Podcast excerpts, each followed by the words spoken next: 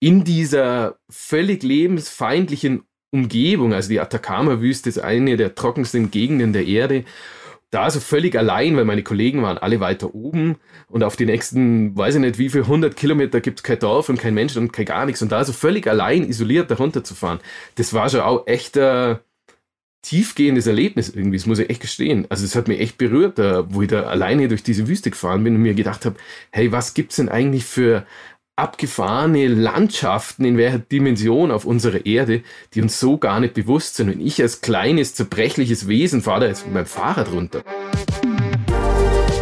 Servus und herzlich willkommen bei Beyond Sports, dem Sportpodcast, bei dem es sich um mehr dreht als nur Rekorde und Bestzeiten. Mein Name ist Andy Wittmann, ich bin der Host und gemeinsam mit dem Helm- und Brillenhersteller Alpina, der das Projekt auch sponsert, habe ich mich auf die Suche nach spannenden Geschichten und Abenteuer gemacht. Und so viel kann ich euch schon mal verraten. Wir sind fündig geworden. Und zwar bei den Athletinnen und Athleten des A-Teams. Heute bei mir zu Gast Gerhard Tscherner. Ein für mich ganz besonderer Mountainbiker und Abenteurer, der mir von seinen Reisen mit dem Mountainbike erzählt. Warum für mich ganz speziell? Ich habe mich schon gefragt, macht es wirklich Sinn, sein Mountainbike auf irgendwelche Schotterberge hochzutragen, die man eventuell gar nicht mehr wirklich runterfahren kann? Und er erzählt mir, wie er sich seinen Traum erfüllen konnte. Biken im Karakorum. Herzlich willkommen zu einem neuen Podcast. Mein Name ist Andy Wittmann und ich darf euch heute einen ja, speziellen Gast vorstellen.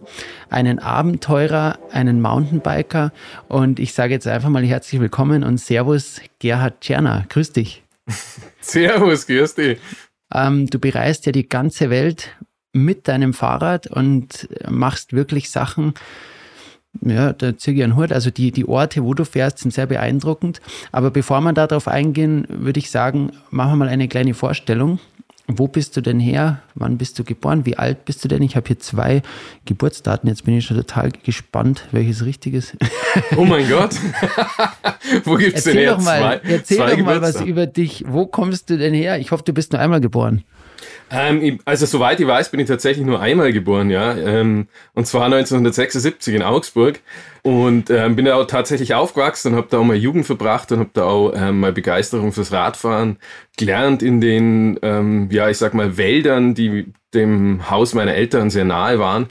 Ähm, und habe da begeistert die, die Gegend entdeckt außenrum. Und bin dann aber recht bald auf meinem Fahrrad nicht nur rumgefahren, sondern vor allem auch rumgehüpft. Ich bin auf allem rumgesprungen, was sie nicht wegbewegt hat. Parkbänke, Mauern, Tische, Tischtennisplatten, alte Autos, alles Mögliche. Und bin so letztlich dann zum Trialfahren gekommen.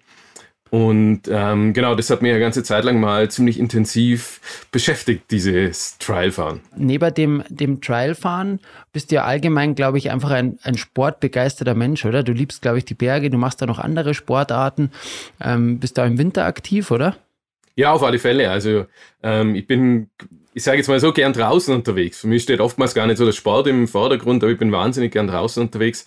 Und ähm, ja, eben wie du sagst, so in die Berge. Ähm, ich habe nach meiner aktiven Wettkampfzeit mal so eine Phase gehabt, wo ich ziemlich Klettern, Eisklettern, beim Bouldern, beim Bergsteigen, aber beim Höhenbergsteigen. Ähm, war zeitlang viel beim Kajakfahren unterwegs und bin auch heute noch, ja, tatsächlich auch auf dem Rad zu finden, aber nicht nur. Also ich mag auch die Abwechslung und ähm, ja, finde es auch spannend, sie ab und zu mal wieder in eine neue Situation zu bringen, wo man einfach mal wieder als Anfänger dasteht und da mal wieder was völlig neu lernt. Und diese Abwechslung, ja, ist letztlich auch das, was mir glaube, was die Motivation über all die Jahre dann auch hochhält. Ja, ich sehe schon, du bist auch äh, ein bisschen veranlagt, dir Herausforderungen zu suchen und da natürlich wieder alles zu geben. Also egal was, das Ganze wieder auszureizen und da dein Level maximal zu steigern, oder? Also ich meine, ich habe immer so einen Ehrgeiz. Wenn man was anfängt, dann muss man das ja gescheit machen. ja, ich weiß gar nicht so, ob es ums, also gescheit machen ähm, ist vielleicht das eine. Das andere ist, wenn man natürlich in einem Bereich, also wenn man einen neuen Sport anfängt, keine Ahnung, fangst du mit dem Kajakfahren an, dann gibt's halt ähm, bestimmte Flüsse, die interessant sind. Und umso mehr man dann in so ein Thema reinkommt, dann sieht man halt, es gibt da noch ganz andere Möglichkeiten. Und in dem Moment, wo man halt jetzt zum Beispiel im Sport halt ein bisschen besser wird, dann wird natürlich der Horizont viel größer und, und die, die Spielwiese viel mehr. Und wenn man das natürlich dann in verschiedenen Bereichen hat, eben jetzt auch im Bergsport, im Klettern oder auch beim Radlfahren, ja, ähm, meine, wenn man gut auf dem Radl hockt, dann kann man eigentlich ja nur auf viel mehr verschiedenen Wegen oder in viel mehr Destinationen unterwegs sein, als wenn man jetzt halt nicht so gut am Radl hockt, sage ich jetzt mal so salopp. Und das ist schon immer so ein bisschen der Ansporn auch und ähm, ja, irgendwas dann halt, sich mit irgendwas mehr auseinanderzusetzen und da auch besser zu werden. Also mir geht's da letztlich dann, glaube ich, gar nicht so jetzt um, um, um die Leistung, sondern einfach um, die, um den Horizont, der sich erweitert, um die Möglichkeiten, die größer werden, wenn man halt was ein bisschen besser kann. Und das motiviert mich dann schon, das muss ich ehrlich gestehen. Wie schaffst du es, dass du dann mit, mit, ich meine, es ist wahnsinnig viel Zeit, die da drauf geht. Wie schafft man es dann auch, dass man am Ende vom Monat seine ganzen Rechnungen zahlen kann? Also was machst du noch nebenher? Wie schaut dein, dein, dein, dein Berufsleben aus? Ja, spannende Frage. Ist tatsächlich so ein Konglomerat aus verschiedenen Dingen. Also zum einen ähm, schaue ich natürlich, dass ich meine Reisen, meine, also ich schreibe Artikel für Magazine, wir publizieren die Artikel weltweit in Magazinen. Ähm, ich habe zwei Bücher mittlerweile geschrieben, eins ist erschienen, eins kommt jetzt dann raus. Ich mache Vorträge, ähm, bin aber immer nur nebenbei auch zwischendurch als Fahrtechniktrainer unterwegs, bin mal als Mountainbike Guide unterwegs und arbeite ansonsten nebenbei noch im Sportsmarketing beim Rucksackhersteller. Und ja, so dieses Konglomerat aus den ja, verschiedenen Bereichen des ähm, ja, sichert mir letztlich mein Überleben, wobei ich auch sagen muss, das Wichtigste an dem Ganzen ist tatsächlich die Fixkosten so gering wie möglich zu halten, damit das Ganze überhaupt funktioniert.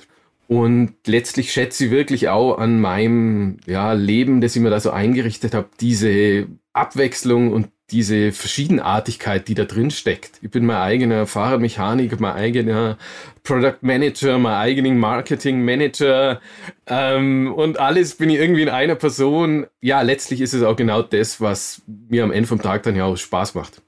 Da wird es auf jeden Fall nicht langweilig, das ist perfekt. Nee, langweilig wird es mir tatsächlich nicht, nee, auf keinen Fall. Und wenn's mal, äh, wenn man die Arbeit ausgeht, dann gehe ich einfach raus und da ist nie langweilig. Mega. Und ich habe ein bisschen reingeschaut, ich meine, du warst, in, du warst an, an Vulkanen, du warst am K2, du hast ja wirklich diese höchsten Berge der Welt erkundet mit dem Fahrrad. Was bewegt dich da dazu, dass du sagst, hey, das gebe ich mir jetzt. ist ja schon jetzt ziemlich, ziemlich, also echt eine krasse Nummer, stelle ich mir vor, weil ich kenne es ja selber. Das Schlimmste ist ja, wenn du mit deinem Fahrrad wo stehst und du denkst dir so, okay, ist jetzt ganz geil hier, aber das Radl hat jetzt hier eigentlich gar nichts zum Suchen.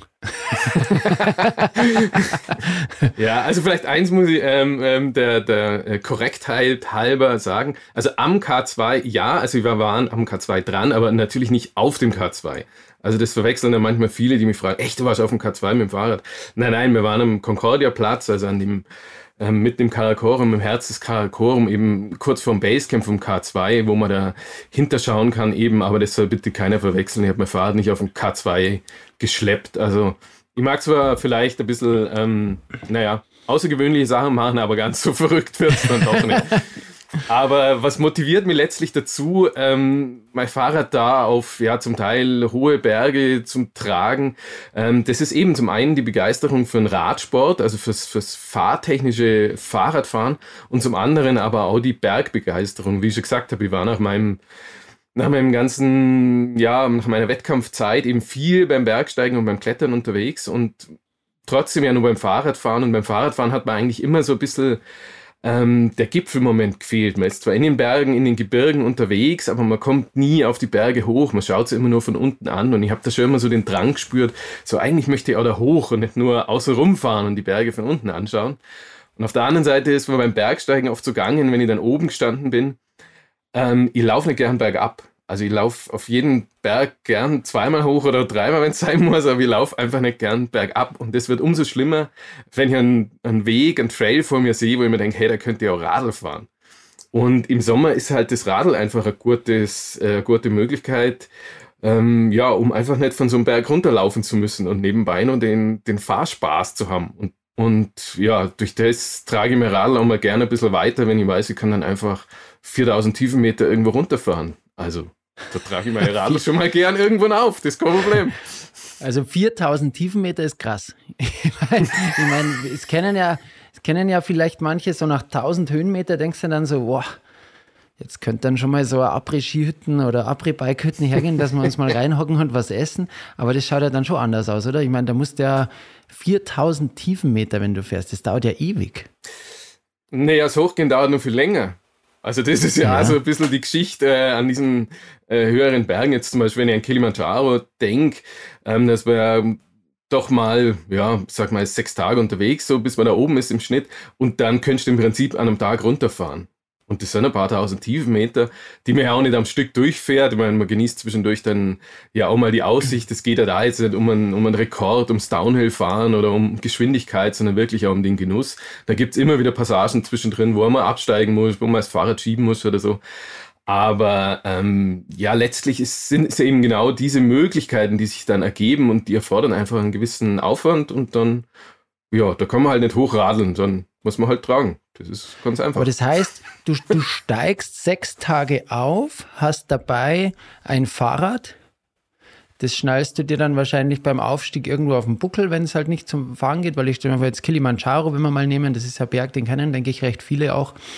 Ähm, da wirst du jetzt nicht sehr viel, oder ich weiß nicht, wie viel Prozent man da fahren kann, wahrscheinlich wirst du auch viel tragen. Dann hast du den Radl am Rücken, dann brauchst du irgendeine Möglichkeit zu übernachten.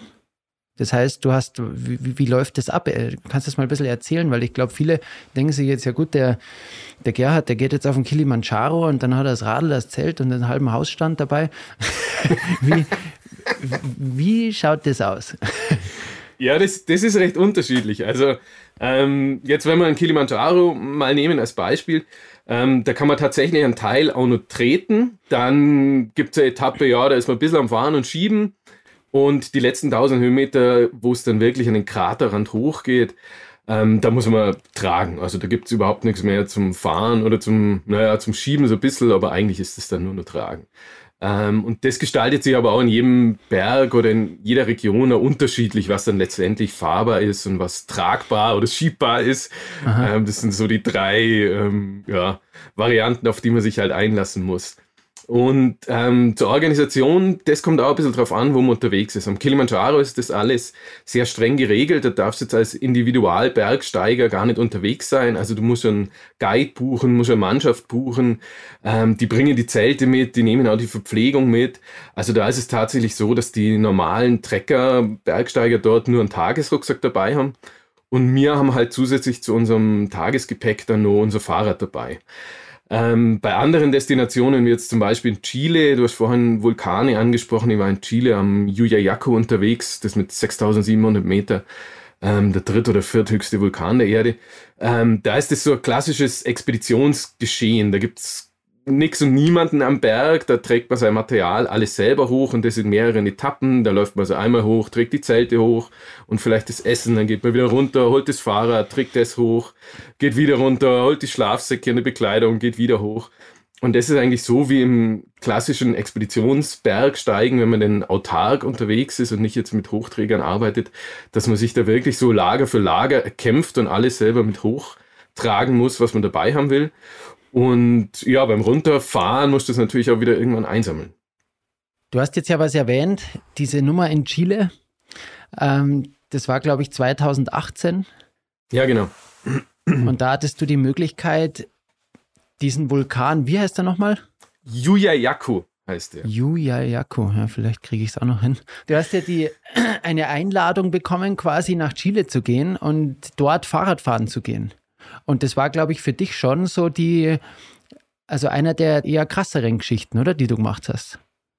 Also zum einen, ja, es war Einladung und zwar kam das so zustande eben, dass der Pato, der Patricio aus Chile mir unter einen Bericht vom Kilimanjaro, ich glaube auf Instagram damals irgendwie halt eine Nachricht drunter geschrieben hat, so hey, good job, coole Aktion, hey, come to Chile, we ride big mountains too. So, ja, ja, wir fahren halt auf hohen Bergen, Fahrrad, komm doch mal mit. Und ich habe mir zuerst am Anfang überhaupt nichts dabei gedacht und wollte 2018 tatsächlich eigentlich nach Pakistan und habe das aber aus diversen Gründen nicht geschafft zum Organisieren.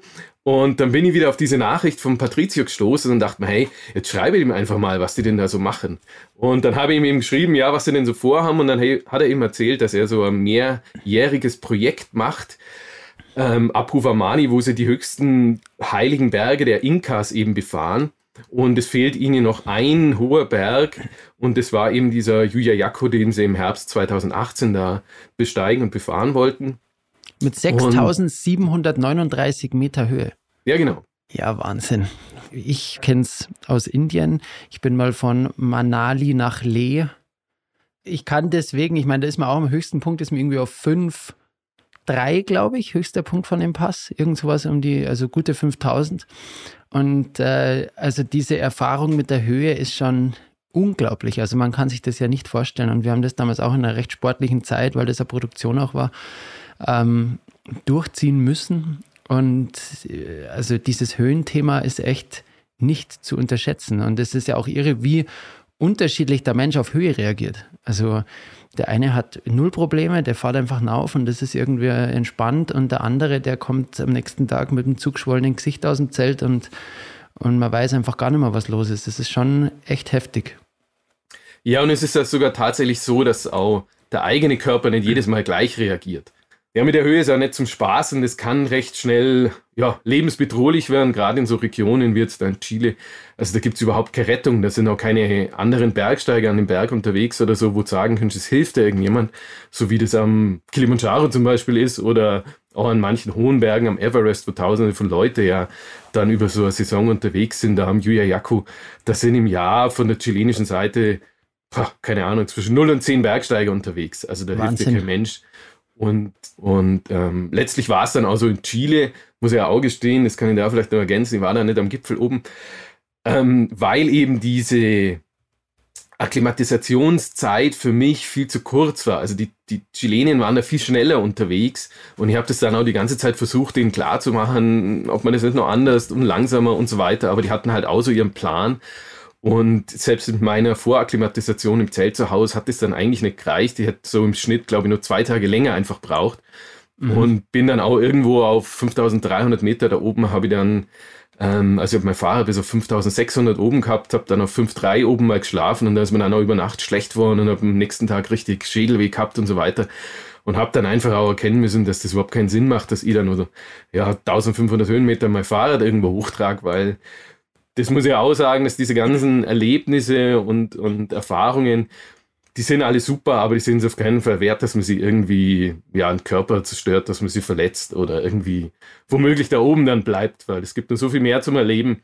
Und gesund runterkommen ist, glaube ich, mit das Wichtigste bei den ganzen Aktionen. Ja, das ist total wichtig. Also sehe ich ganz genauso. Und das war ja schon dann wahrscheinlich für dich gar nicht so einfach, oder? Ich meine, du hast dich da lange vorbereitet. Es war am Ende ja eine Riesenexpedition, was für, die für dich mit Sicherheit auch wichtig war. Und das Ziel ist ja irgendwo immer der Gipfel. Wie war das dann da oben oder, oder wie genau ging es zu, bis du dann gemerkt hast, hey, höhenkrank oder ich bin in, in, einer Verfassung körperlich, wo ich jetzt, wo es jetzt keinen Sinn mehr macht, das ist ja auch Wahnsinnsstärke, dass man dann sagt, hey, es geht nicht. Erzähl mal so ein bisschen von Anfang an, wie das dann dort lief oder, oder von wo seid ihr gestartet, höhenmäßig, wie ging es dann weiter?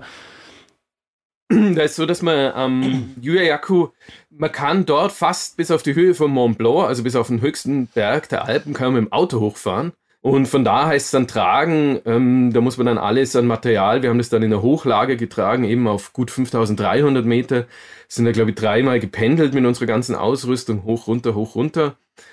Haben dann die Fahrräder weiter hochgetragen in so einer, ja, in so einer Biwak Art. Da oben war so ein kleines Plateau in so einem Schotterhang auf 5650 Meter. Und da habe ich dann schon gemerkt, okay, die Luft wird für mich jetzt mal so richtig dünn. Die mhm. anderen sind dann wieder runter ins Basislager und ich bin dann mit runter und habe dann aber für mich entschlossen, einfach, dass ich gern nochmal eine Nacht weiter oben verbringen würde, um einfach mich besser anzupassen. Mhm. Die Kollegen, die Chilenen waren dann unten im Basislager, sind da zwei Tage geblieben, haben dann noch ähm, ziemlich exzessiv gefeiert und ich habe dann, okay. hab dann gesagt, okay, feiern ist nichts. Ähm, ich laufe nochmal auf den Berg und schlafe da in dem Hochlager auf 5300 Meter. Und ähm, das war dann relativ schnell klar, dass das nichts wird, weil ich bin in der Nacht aufgewacht mit Schüttelfrost und habe dann, ähm, ich sag's jetzt mal so, direkt vors Zelt kotzen müssen. Also ich war die ganze Nacht eigentlich wach und mhm. war am nächsten Tag, ja, bedingt durch einfach die ganze Situation völlig schlapp, habe echt richtig Kopfweh gehabt. Ähm, habe dann meine Sauerstoffsättigung gemessen auch und habe dann so für mich beschlossen, okay, ich schau mal zu meinem Fahrrad da hoch auf 5600 Meter, wie es dem da oben so geht und wie es mir vor allem da oben so geht und bin dann da langsam hochgelaufen und habe da oben dann eine Sauerstoffsättigung von nicht einmal 60 Prozent gehabt, also zum Vergleich auf Meereshöhe liegt die so bei 98 Prozent mhm. und wo ich dann da oben gesessen bin mit meinem Pulsoximeter, das kann man sich so am Finger klemmen, das ist so ein kleines Gerät, da habe ja. ich dann schon gewusst, also jetzt irgendwie nochmal 1300 Meter weiter oben, ähm, da mache ich gar nichts mehr. Also da gibt es überhaupt gar keine Diskussion, irgendwie zu überlegen, ob ich da irgendwie weiter hochsteigen kann oder nicht. Und es ging eigentlich letztlich nur noch darum, dass ich mein ganzes Equipment da oben irgendwie runterbringe und dann heil wieder runterkomme. Also die, ähm, wie soll ich denn sagen, die Entscheidung wird da dann schon vom Körper abgenommen. Der sagt dann schon, dass es jetzt wirklich mal vorbei ist. also es geht einem schlecht genug, dass man nicht viel überlegen muss. Ja, und es ist ja aber schon so, bei solchen Geschichten, man ist ja auch brutal gehypt, oder? Und es ist, glaube ich, schon so ein bisschen eine Gefahr vielleicht, dass man es einmal übersickt. Also ich kenne es auch, wenn du halt ein Ziel hast, dann ist ja der Körper auch in der Lage, glaube ich, mehr zu leisten, als wenn du jetzt sagst, du gehst jetzt mal wieder deine Hausrunde, die du halt schon tausendmal gemacht hast. Du hast halt wirklich ein Ziel vor Augen, was mega speziell ist. Ja, auf alle Fälle. Also man muss das schon ähm, ja, wie soll man sagen, ja, realistisch in der Einschätzung einfach bleiben. Also gerade in der Höhe ist es ja auch so, das wissen wir ja auch von Berichten und so weiter, von äh, großen Höhen, dass schon mal das Hirn auch nicht mehr ganz so funktioniert, wie man sich das vielleicht zu Hause so vorstellt oder wie das gewohnt ist. Und man muss dann schon, also ich sage immer, die Motivation zum Verzicht muss einfach da sein. Weil eben letztlich ist das eine Abschätzung ja, des, des Risikos, was ist es mir wert ähm, mich zu verletzen, krank zu werden, ähm, ja, ernsthafte Schädigungen irgendwie davonzutragen. Und das ist mir einfach, muss ich ganz klar sagen, nicht wert. Also dazu gibt es viel zu viele schöne Sachen auf dem Planeten. Und ich finde ein Gipfel ist ein guter Grund, aufzubrechen und loszuziehen, aber letztlich ja nur ein kleiner Moment auf so einer Reise. Also wir waren da drei Wochen lang unterwegs, haben sensationelle Erlebnisse gehabt und dieser Gipfelmoment, der sind letztlich ja 20 Minuten, halbe Stunde oder dreiviertel Stunde davon. Und der allein darf es in meinen Augen ja gar nicht, ähm, also die, diese ganze Konzentration darf sich nicht auf das irgendwie oder sollte sich nicht auf das reduzieren, weil alles andere außenrum ist Gipfel hin oder her trotzdem eine riesen Erfahrung und wir haben eine super Zeit gehabt und ich habe sehr viel gelernt und viel gesehen, was ich noch nie gesehen habe.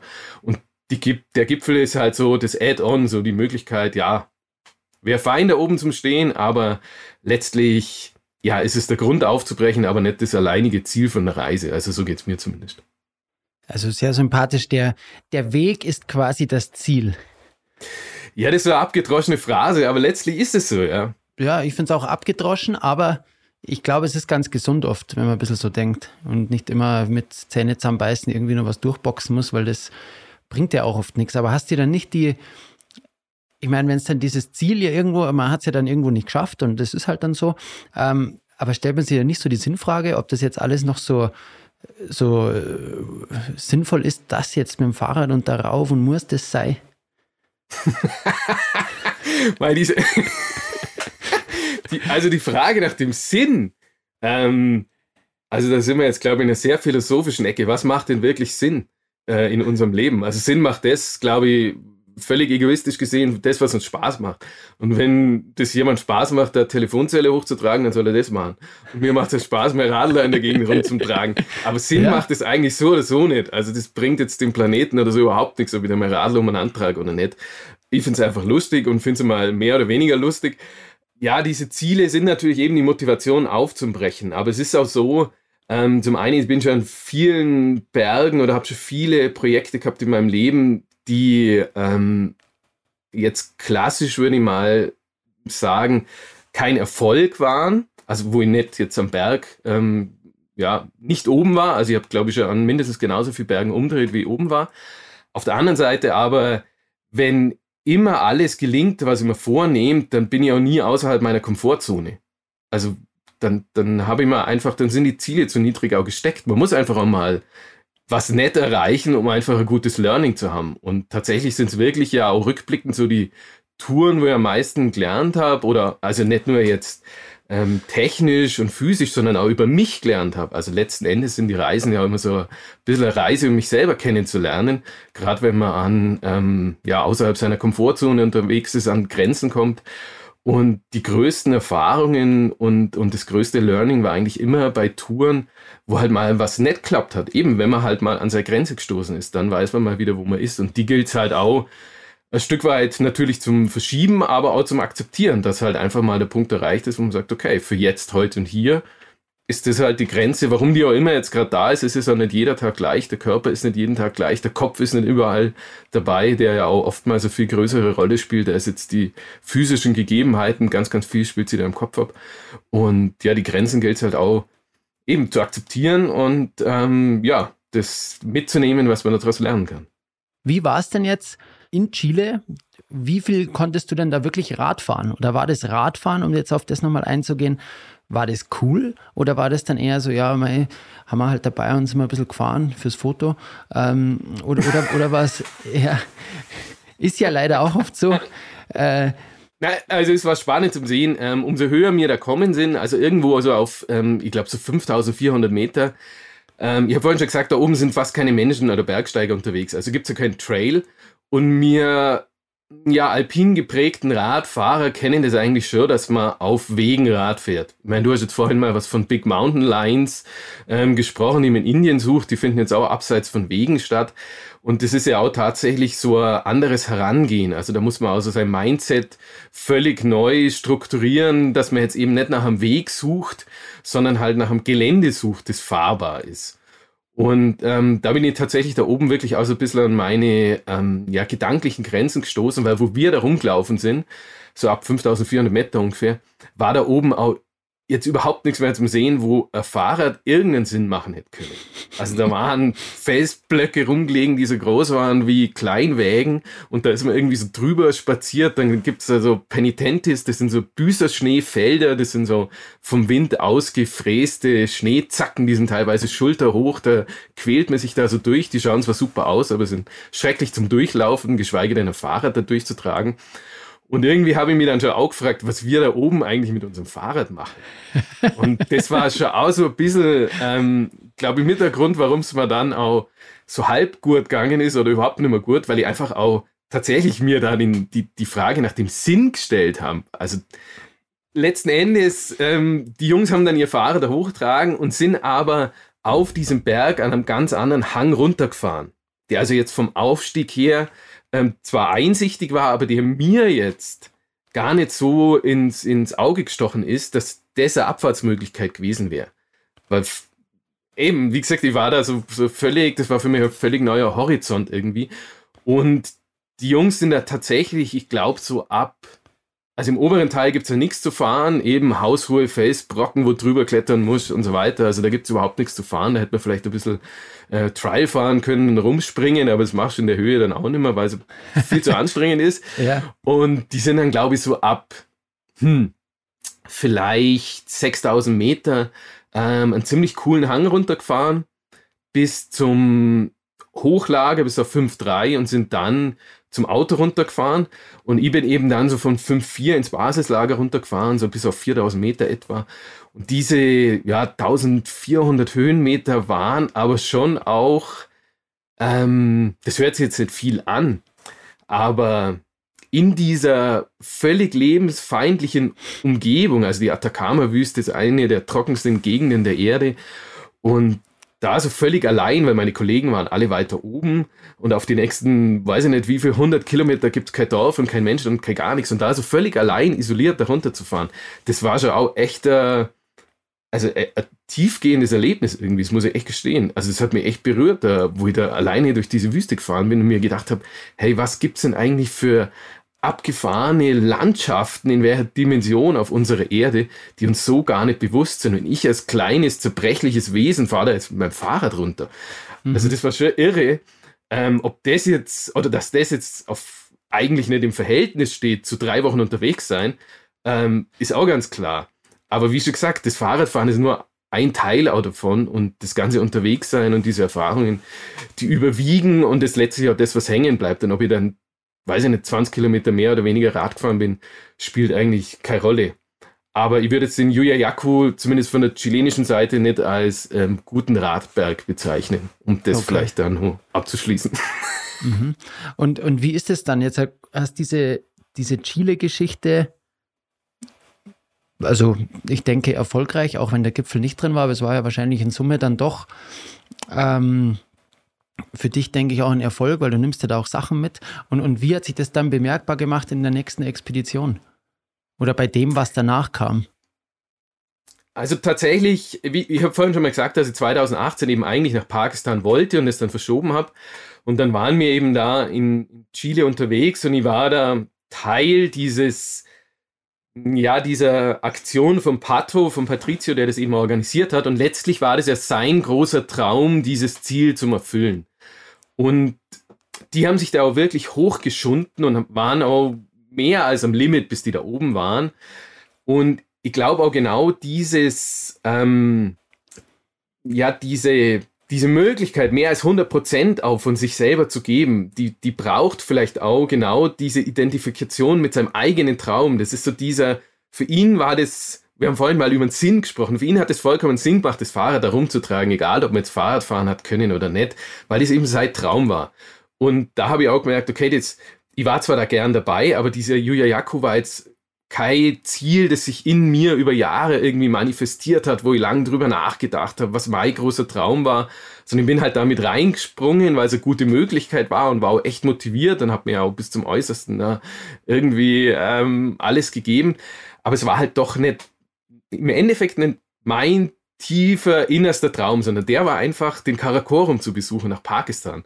Und das ist mir dann da unten in Chile eigentlich auch klar geworden, dass es für mich äh, im nächsten Jahr überhaupt gar kein anderes Ziel geben kann, als dass ich meinen Traum da eben verwirklich, um irgendwie in Karakorum zu kommen. Und so hat sie das da dann letztlich auch wirklich ähm, so nochmal ja, festgesetzt, irgendwie auch wirklich die, die ganze Motivation aufzubringen, das zum Organisieren. Und ja, das war auch mit Grund, warum das dann letztlich auch 2019 wirklich funktioniert hat, weil die Vorbereitung für so einen Trip sind ja doch immer auch enorm. Man sitzt da mehrere Monate lang dran und organisiert. Und ähm, ja, auch das Learning von der Höhe mal wieder, muss ich auch gestehen, dass es einfach halt, ähm, dass ich nach meinem Rhythmus schauen muss, dass ich eben nicht schneller kann als das, was mein Körper hergibt. Das ist letztlich auch wieder ganz bewusst in die Planung von Pakistan natürlich mit eingeflossen. Ähm, und habe mir halt nicht dann von irgendwelchen äußeren Umständen da zwingen lassen, das noch vielleicht kürzer zu machen oder schneller zu ähm, realisieren, sondern ja, habe da einfach in Chile auch wieder erkannt, okay, nee, hey, mein Körper funktioniert halt so oder so. Das muss ich akzeptieren, das ist die Grenze. Und ähm, ja, das ist letztlich dann schon mit da in die Planung auch eingeflossen. Die Expedition in Pakistan, was war dann da das Spezielle für dich? Warum war genau das dein großer Traum und wie bist du es dann angegangen, dass das auch funktioniert hat? Ja, letztlich war es wirklich so, dass ich seit ja frühester Jugend, wo ich ähm, Alpinliteratur gelesen habe, natürlich schon immer auch von den großen Bergen der Welt gelesen habe. Und da im Karakorum, da stehen nun mal einige von diesen Bergriesen beieinander, der K2, der Broad Peak, der Gasherbrum 1 und 2, da stehen vier 8000er ähm, ganz eng beisammen da hinten am Concordia-Platz.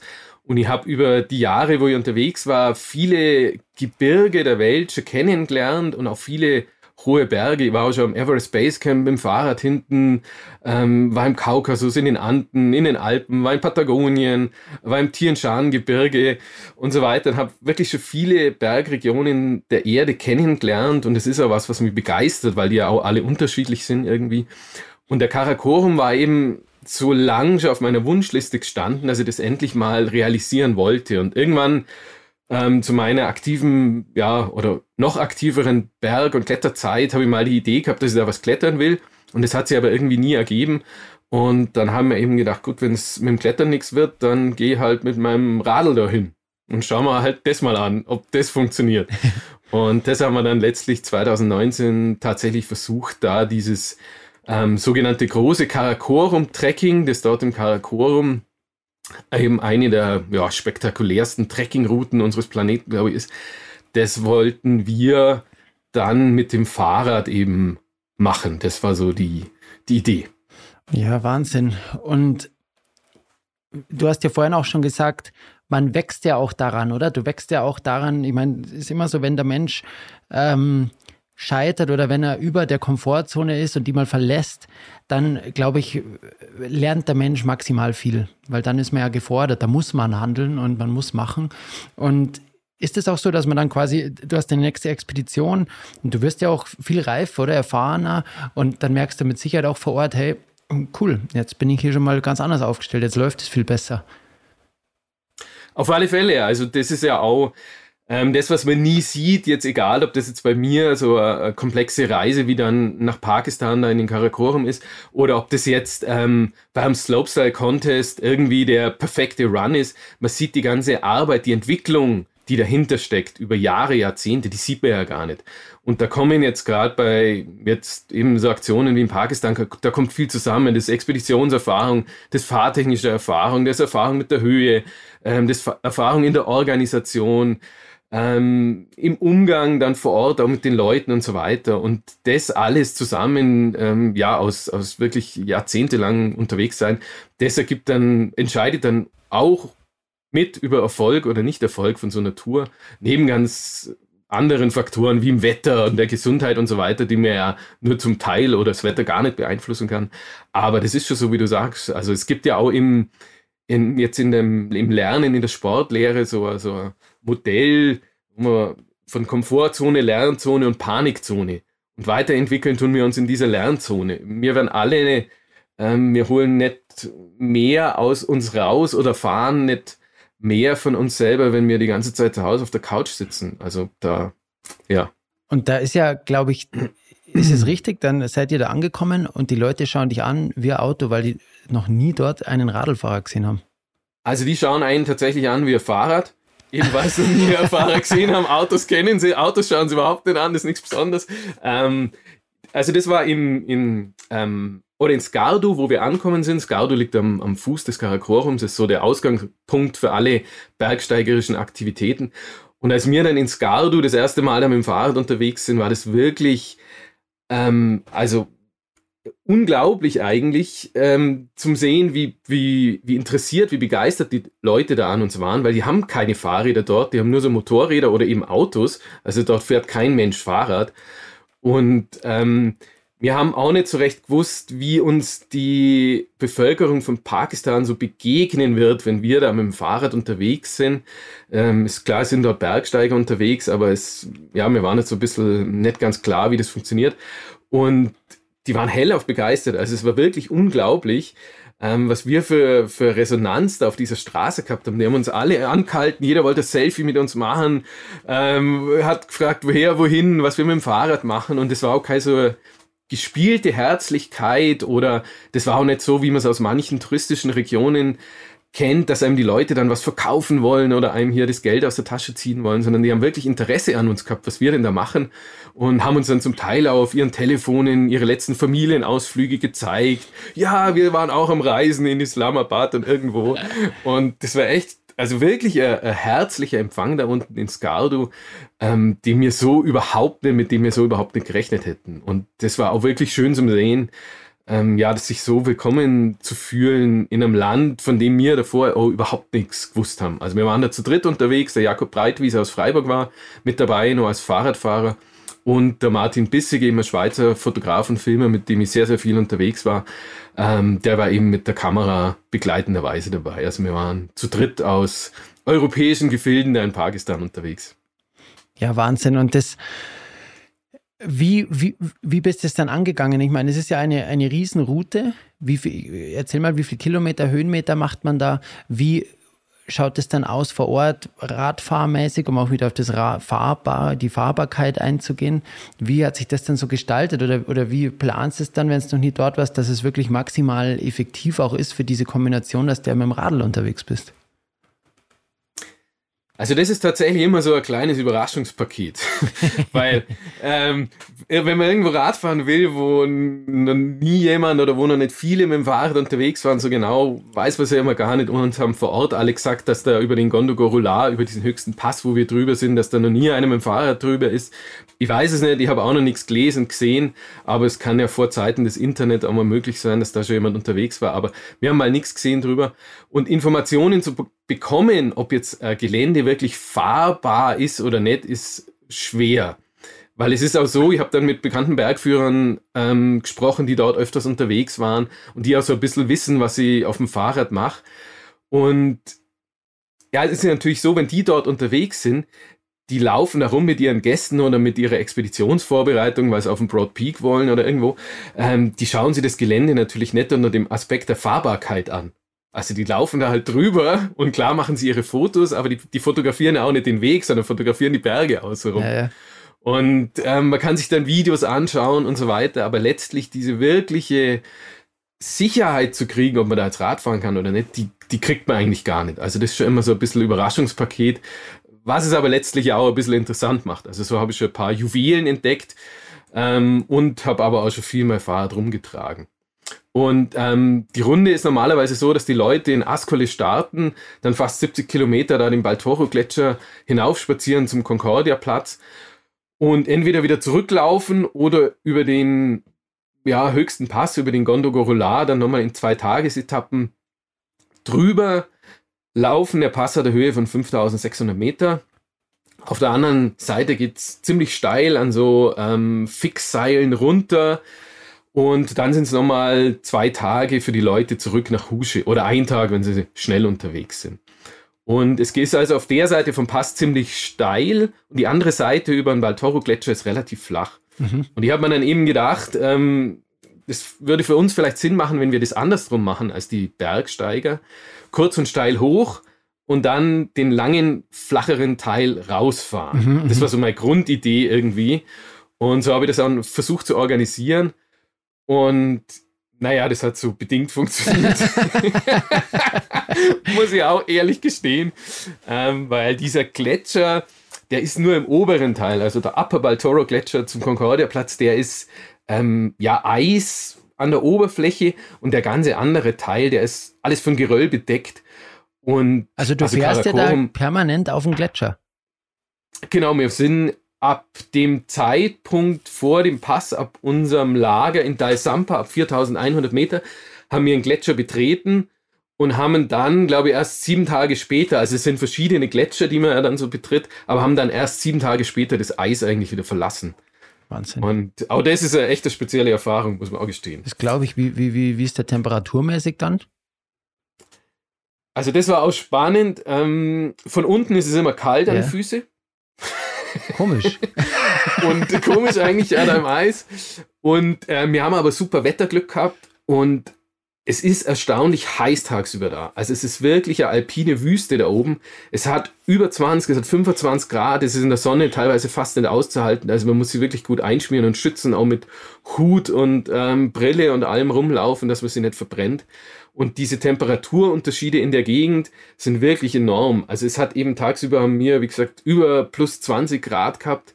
Und nachts fällt aber das Thermometer sofort auf ja, minus 10 Grad oder so. Also du hast am Tag Temperaturunterschiede von 30 Grad. Wahnsinn. Und auch das macht es für den Körper natürlich schon ein bisschen anstrengender unterwegs zu sein, muss man echt ähm, gestehen. Und was ich aber nur sagen wollte, eben der untere Teil vom Baltoro-Gletscher, da ist das ganze Eis eben mit Geröll bedeckt. Mhm. Und Karakorum bedeutet übersetzt auch schwarzes Geröll. Und dieser Gletscher macht dem Namen auch alle Ehre. Und in diesem ganzen äh, Geröll und in diesen Steinen äh, mit dem Fahrrad zum Fahren ist oftmals gar nicht möglich. Also da bleibt da auch nichts anderes übrig als schieben.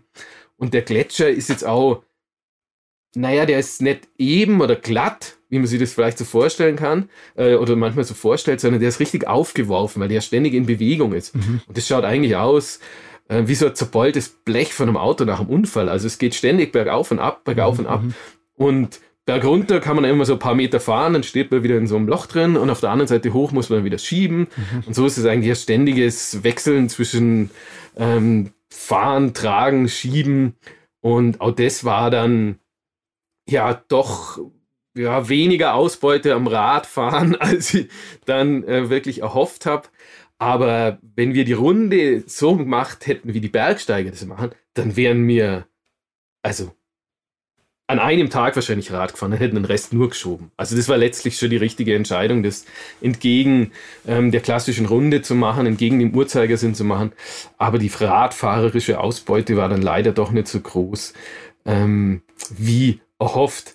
Aber auch dazu, wie wir vorhin schon mal gesagt haben, das Radfahren ist nur Teil davon. Allein dieses unterwegs zu sein, dort in dieser wirklich einmaligen Gebirgsregion, diese, diese Berge, die da rechts und links von diesem Baltoro-Gletscher stehen, das sind, das ist eigentlich wie wenn man durch eine Häuserschlucht in New York läuft oder so.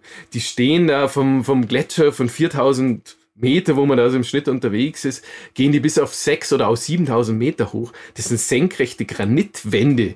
Also so Berggestalt, das sind, ja, das, das, das gibt es in Patagonien unten vielleicht nur. Aber mhm. wenn man bei uns so, so die Dolomiten anschaut, ja, das sind so steile ähm, Berge oder zum Beispiel das Val di Mello mhm. ist ein bisschen so. Mhm. Ähm, auch sehr steile Granitwände dort ja auch bei uns in den, ähm, in den Alpen eben im Bergell.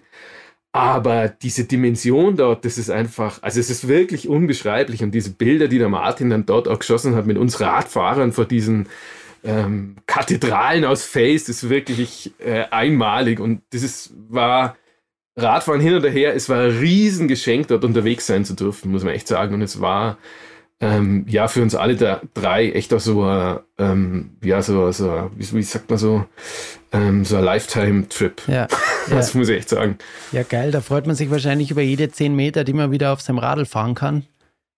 In dieser. Ja, das ist tatsächlich ja. so. Na, aber das klingt blöd, aber das kann auch richtig cool sein, weil ich meine, wenn das alles passt und du dann wirklich in einer Umgebung bist, die, die dich so abholt, ist schon was wahnsinnig Spezielles.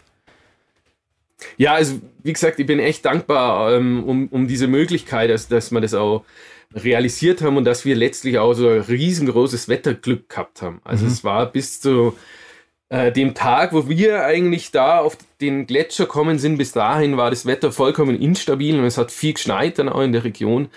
Und wir hatten dann über die nächsten ähm, ja, 14, 15 Tage, ähm, zwei Tage zum Schluss raus, ist das Wetter richtig schlecht geworden. Da haben wir mal da eine Idee bekommen, wie das Ganze da sein könnte mhm. bei schlechtem Wetter. Mhm. Aber wir haben wirklich, also die Berge dort äh, in bestem ja, besten Panoramalicht jeden Tag von neuem gesehen und das war wirklich ein Riesengeschenk, also muss ich echt sagen. Und wir haben auch, was auch keine Selbstverständlichkeit ist, ähm, wir hatten eine super Zeit miteinander. Also das ist ja auch oft so, dass wenn Leute an ihre Grenzen kommen, ähm, dass man, ja, dass dann so Zwischenmenschliches schwierig wird manchmal. Ähm, und das muss ich auch sagen, wir haben uns super verstanden, also wir drei, aber auch mit unseren, mit unseren Trägern, mit unserem Guide. Wir hatten da wirklich eine super Zeit miteinander. Und auch wenn Sie es jetzt nicht hören, da nochmal herzlichen Dank an unsere Begleiter. Ohne die hätte das nie funktioniert. Ohne die wäre die Runde überhaupt nicht zustande kommen. Und die waren auch hellauf begeistert, dass wir da mit den Fahrrädern dabei waren.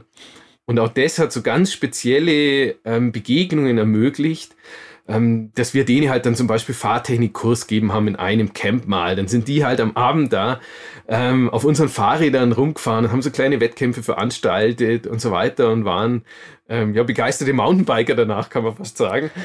Und diese Begegnungen, die das Fahrrad da ermöglicht hat, allein die waren es wert, das Fahrrad da mitzunehmen, egal ob wir jetzt dann am Ende vom Tag 20 Kilometer mehr oder weniger Rad gefahren sind. Und was hast du dann daraus mitgenommen? Ich meine, du hast dann diese ganzen Geschichten gemacht. Du hältst da, glaube ich, auch Vorträge, oder? Und, und nimmst das mhm. Ganze so ein bisschen mit. Wie, wie, wie schaut das jetzt aus? Was hat sich daraus ergeben ähm, aus diesen ganzen, ja, wahnsinnig interessanten Projekten?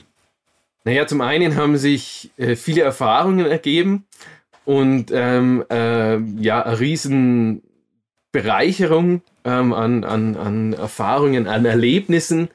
Ich habe dann die Zeit, die reisefreie Zeit oder wo man weniger unterwegs sein hat können, auch genutzt, um ähm, zum Beispiel ein Buch zu schreiben über meine Erlebnisse.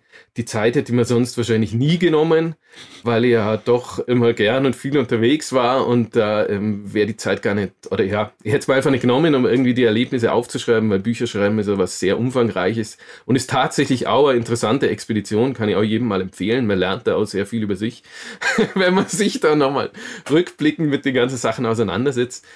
Eben habe äh, ein Buch geschrieben, es kommt jetzt einmal ein zweites Buch raus, wo ich eben speziell über die äh, Tour in Pakistan berichte. Habe dann auch begonnen, eben, wie du schon gesagt hast, viele meiner Erlebnisse zum Vortrag zusammen zu basteln und habe jetzt so die Möglichkeit, auch die Leute mehr an meinen Erlebnissen teilhaben zu lassen, als es jetzt übers Internet zum Beispiel möglich ist. Der ein oder andere kam dann schon mal und hat gesagt, hey, ähm, das gibt mir jetzt auch Motivation, selber mal meinen Ideen und Träumen da irgendwie ähm, ja, nachzugehen und die zu verfolgen. Und das ähm, ist ein großes Geschenk. Also so wie der ganze, ähm, die ganzen Möglichkeiten des Reisens und des Lebens, was wir da machen, ja Riesenprivileg sind. Also das ist ja überhaupt nichts Selbstverständliches. Und auch das wird einem immer wieder bewusst, wenn man in anderen Ländern unterwegs ist, ähm, dass ja, also die Möglichkeit zu leben echt ein Riesenprivileg ist und mal überhaupt keine Selbstverständlichkeit. Und da bin ich auch echt dankbar dafür, dass das so funktioniert. Also du blickst dankend zurück und hat sich das, diese ganzen Erlebnisse, die du ja gesammelt hast und Eindrücke, haben die dich auch ein bisschen verändert, so im Alltag? Oder, oder wenn du jetzt mal zurückschaust, bevor du das gemacht hast? Äh, definitiv. Manche Sachen sind für uns einfach selbstverständlich. Eben unser Weltbild, das halt einfach durch unsere Erziehung geprägt ist oder durch unseren Lebensstandard auch geprägt ist. Ähm, oder sei es halt, dass wir einfach einen Wasserhahn aufdrehen und da kommt da trinkbares Wasser raus zum Beispiel. Das, das ist in vielen Ländern der Welt einfach gar nicht so. Oder was bedeutet es eigentlich, Hunger zu haben? Das erfahren wir hier gar nicht wirklich. Also das, und ja, es gibt so viel, viele Dinge, die ähm, ja, über die wir uns zu Hause hier so Gedanken machen, ähm, die aber letztlich, ja, finde ich jetzt so für mich, oft habe ich erfahren, gar nicht so relevant sind. Also, ähm, und wie gesagt, ich lebe ja auch privilegiert mit meinen Möglichkeiten, die ich habe.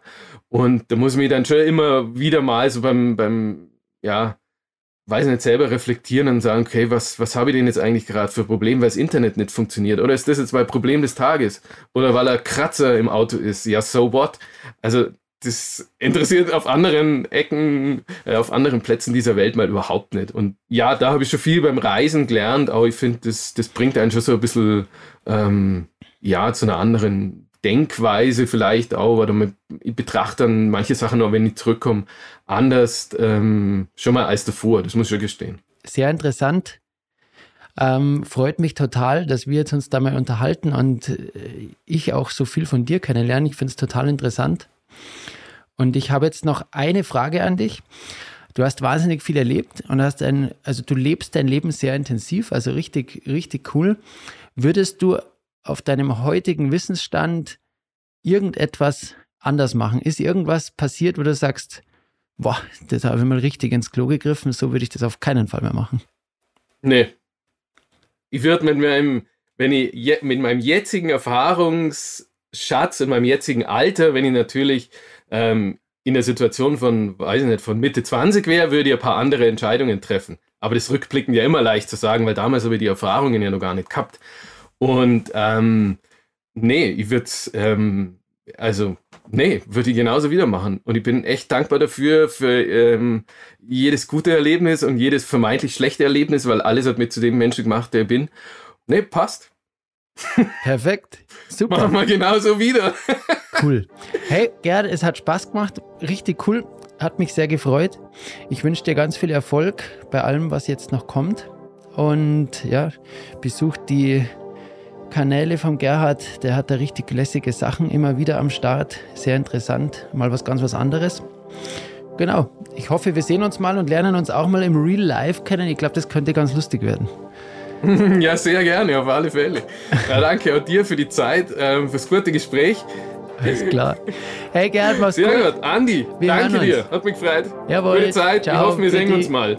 Sehr gerne. Ciao. Pfiat, servus freut mich, dass ihr diese Folge bis zum Ende angehört habt. Das sagt mir, dass sie euch genauso viel Spaß gemacht hat wie mir. Danke dafür. Shoutouts gehen auch an Alpina raus. Sie haben Beyond Sports ins Leben gerufen und gemeinsam haben wir euch hoffentlich dazu inspiriert, rauszugehen und ein eigenes Abenteuer zu erleben. Falls ihr dafür noch den passenden Helm oder eine Sportbrille braucht, schaut gerne bei alpinasports.com vorbei. Und vergesst nicht, diesen Kanal zu abonnieren, damit ihr keine Folge von Beyond Sports verpasst. Tschüss, ciao und Servus, euer Andi.